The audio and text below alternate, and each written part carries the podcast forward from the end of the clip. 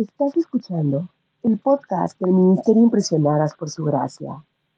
Nuestra serie actual se titula Reto de Lectura 365, Comprendiendo la Biblia, un estudio a través de la Biblia en orden cronológico.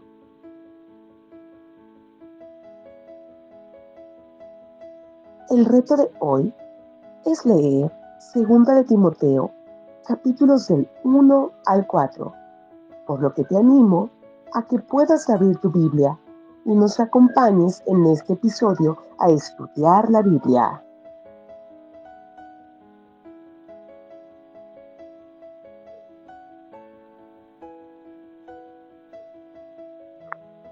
Como embajador de Dios entre los no judíos gentiles, Pablo se convirtió en el misionero más grande del mundo.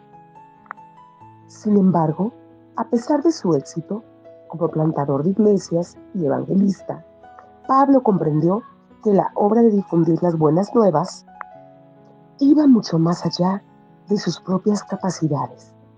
No se trataba de él y no siempre fue fácil. Esta carta final de Pablo demuestra que él no buscaba aferrarse al poder personal. En cambio, capacitó a otros para que continuaran el trabajo que él había sido llamado a realizar. El buen sufrimiento, el carácter personal y la sana doctrina son temas acerca del corazón de Pablo. A través de las cartas de Pablo, Dios nos ha dado una gran cantidad de información doctrinal, pero en segunda de Timoteo en particular, vemos un cuadro de lo que significa para un cristiano ser bueno.